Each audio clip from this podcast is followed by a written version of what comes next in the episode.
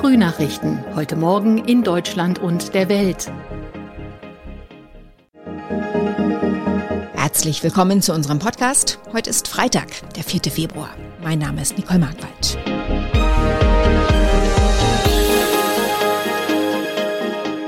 Und das sind unsere Themen aus Deutschland und der Welt. In Peking werden heute die Olympischen Winterspiele eröffnet.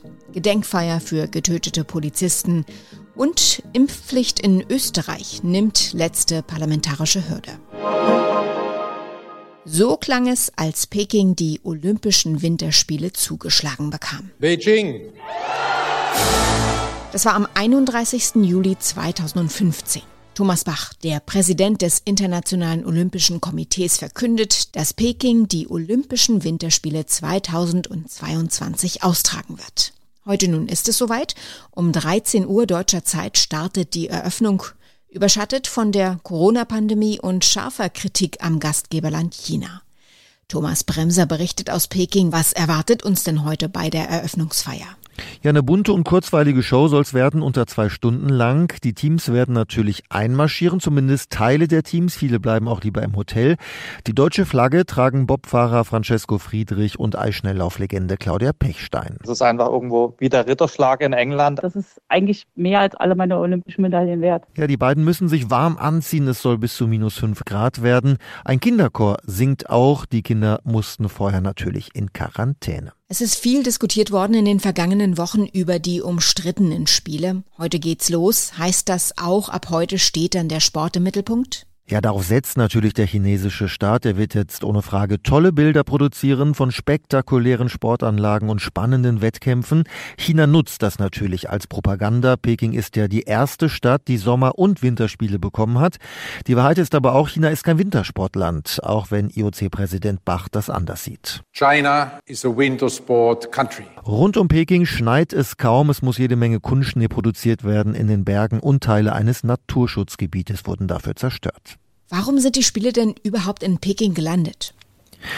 Ja, weil reihenweise Städte und Regionen ihre Bewerbungen zurückgezogen haben, darunter Wintersportmeckers wie Oslo, Oberbayern und St. Moritz, auch weil die Bedingungen, die das IOC stellt, einfach für viele nicht hinnehmbar sind. Der Katalog an Forderungen war damals 7000 Seiten dick. Am Ende blieben Peking übrig und Almaty in Kasachstan, Städte, die ja wenig mit Wintersport zu tun haben, genauso wenig wie mit Menschenrechten. Die Politik ist ja zwiegespalten. Einige boykottieren die Spiele. Wen sehen wir denn da auf der Ehrentribüne? Ja, auf der Ehrentribüne der Kronprinz von Saudi-Arabien, der Kritiker umbringen lässt, der Präsident von Kasachstan, der auf Demonstranten schießen lässt, oder Russlands Präsident Putin, der bei Menschenrechten ähnlich tickt wie China. Aber auch die UN und Polen schicken Vertreter, anders als die USA, Kanada oder Großbritannien. Die haben klar gesagt, wir boykottieren die Spiele. Bundeskanzler Olaf Scholz sagt lediglich, ich habe keine Reisepläne, deshalb äh, kann man nicht davon ausgehen, dass ich plötzlich da auftauche, Sache, hallo, hier bin ich. Von Boykott sprach Scholz im ZDF nicht. Wie gehen die Sportlerinnen und Sportler mit diesen ganz besonderen Spielen um? Ja, die stehen natürlich zwischen den Stühlen, die müssen klarkommen mit den strikten Corona-Regeln hier und dem schlechten Image. Einige äußern sich auch durchaus kritisch, aber nicht so scharf wie Ex-Rennrodler Schorsch Hackel. Verbockt hat's vorher das IOC. Sie haben die Augen bewusst verschlossen und, und an ein Land Olympische Spiele vergeben, wo es einfach nicht hingehört. Bei den Wettkämpfen und den Siegerehrungen sollten sich die Sportler aber zurückhalten mit Kritik, sagen die chinesischen Ausrichter, denn das könnte für sie Folgen haben. Und wie geht's dir persönlich dabei? Es sind ja jetzt schon die vierten Olympischen Spiele, bei denen du dabei bist. Auch besondere?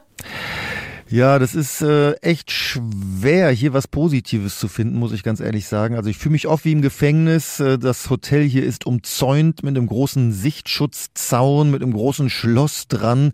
Äh, nur wenn der Bus zum Pressezentrum vorfährt, dann wird der Zaun kurz geöffnet. Natürlich haben die Sportlerinnen und Sportler es mehr als verdient, dass wir über sie berichten. Das machen wir auch. Aber ähm, dass äh, in demselben Land hier Minderheiten eingesperrt und gefoltert werden, das kann ich äh, schlecht ausklammern nur. Lass uns nochmal auf das Sportliche blicken. Was sind denn die Highlights bei diesen Spielen? Ja, insgesamt über 300 Medaillen werden vergeben in 15 Disziplinen. Einige sind auch neu, vor allem Mixed-Wettbewerbe, also Teams äh, aus Frauen und Männern. Ich glaube, die Highlights für viele vom Fernseher sind Skispringen und Biathlon mit deutschen Chancen durchaus, allen voran für Karl Geiger.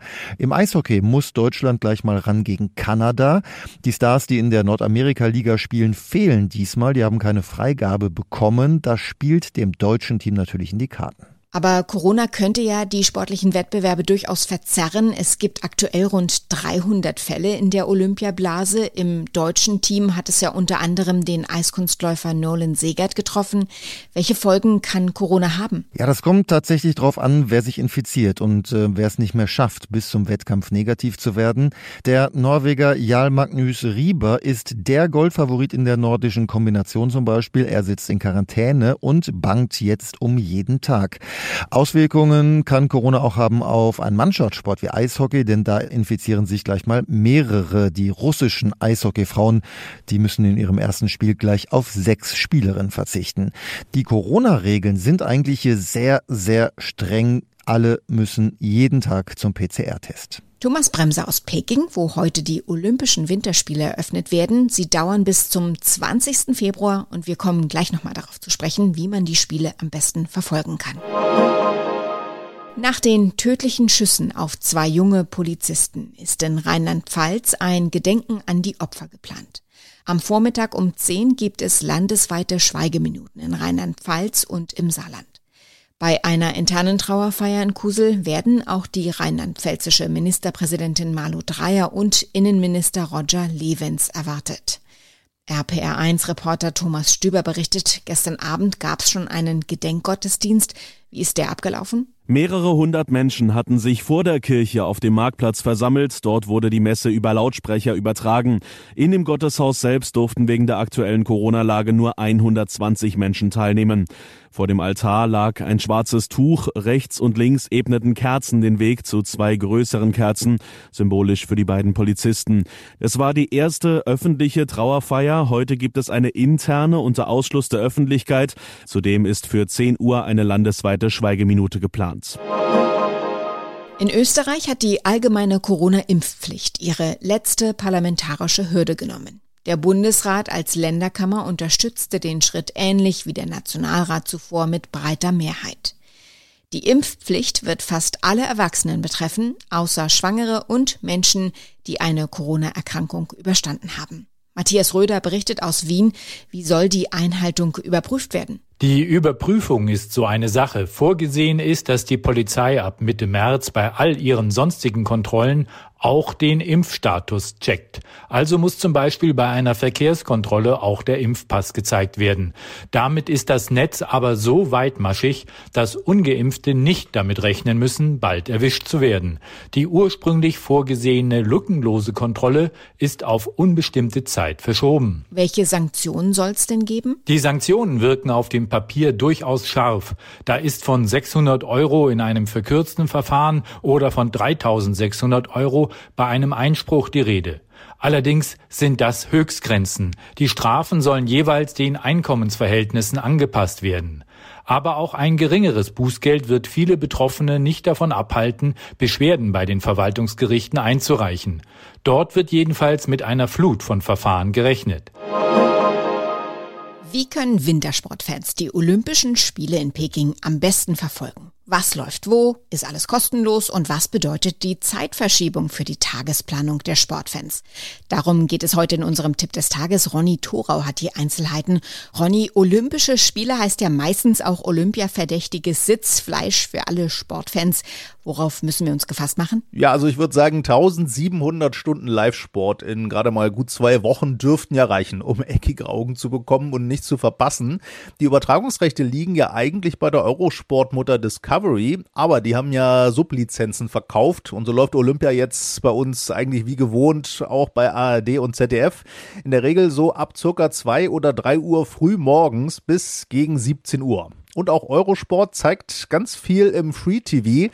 Und ganz interessant, gibt es bei ARD und ZDF nämlich nicht immer ab 17 Uhr eine Highlight-Stunde. Manche Angebote kosten aber was? Ja, da kommt man aber ganz gut drum rum. Im Internet gibt es bei Join Plus für 6,99 quasi das Komplettprogramm, aber da kann man sich auch für einen kostenlosen Probemonat anmelden und dann wieder kündigen. Und bei ARD und ZDF, da gibt es auch noch diverse parallele Livestreams im Netz. Und erstmals sollen auch alle Medaillenentscheidungen in voller Länge mit Originalkommentar als Real-Live-Stream archiviert werden. Man kann sich also wirklich alle wichtigen Entscheidungen mit Live-Gefühl anschauen. Direkt live oder eben auch später wie live. Apropos später, die Zeitverschiebung ist ja auch ein Thema. Ja, Peking ist sieben Stunden voraus. Das heißt, wenn wir morgens aufstehen, dann ist der Olympiatag eigentlich schon halb rum. Das macht es vor allem den Fans der alpinen Disziplinen schwer. Die müssen für wirklich live gucken, wirklich sehr früh aufstehen. Auch die Entscheidungen beim Eiskunstlauf, Snowboard und Ski Freestyle fallen in der Regel, wenn es bei uns noch dunkel ist. Bequemer haben es da die Fans vom Skispringen oder auch Langlauf oder auch Bob und andere Eiskanalwettbewerbe. Und auch beim ja beliebtesten Wintersport der Deutschen, Biathlon. Das läuft jeweils schlaffreundlicher, wenn bei uns Vormittag oder früher Nachmittag ist. Er ist eins von Berlins letzten Originalen. Ein Stück Fernsehgeschichte. Man kennt seine Schlager wie Hier kommt Kurt. Ja, jetzt klingelt's. Frank Zander war aber auch mal die Synchronstimme von Asterix. Und er ist auch für seinen Einsatz für Obdachlose bekannt. Zu Weihnachten lädt er jedes Jahr tausende Obdachlose zum Gänseessen ein. Heute wird der Entertainer, Sänger, Maler, Schauspieler und Träger des Bundesverdienstkreuzes 80 Jahre alt.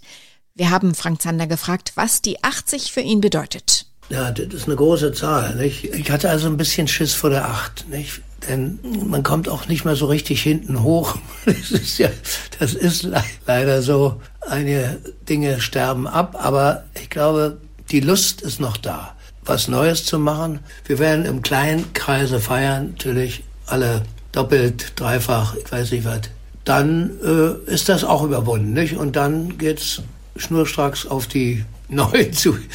Ich hoffe, das geht noch ein bisschen weiter. Happy Birthday, Frank Zander. Soweit das Wichtigste an diesem Freitagmorgen. Ich heiße Nicole Markwald und wünsche einen guten Tag.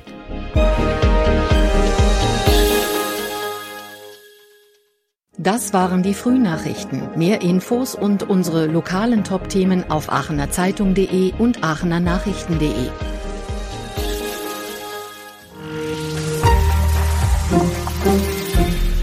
Die Frühnachrichten sind ein Podcast aus dem Medienhaus Aachen.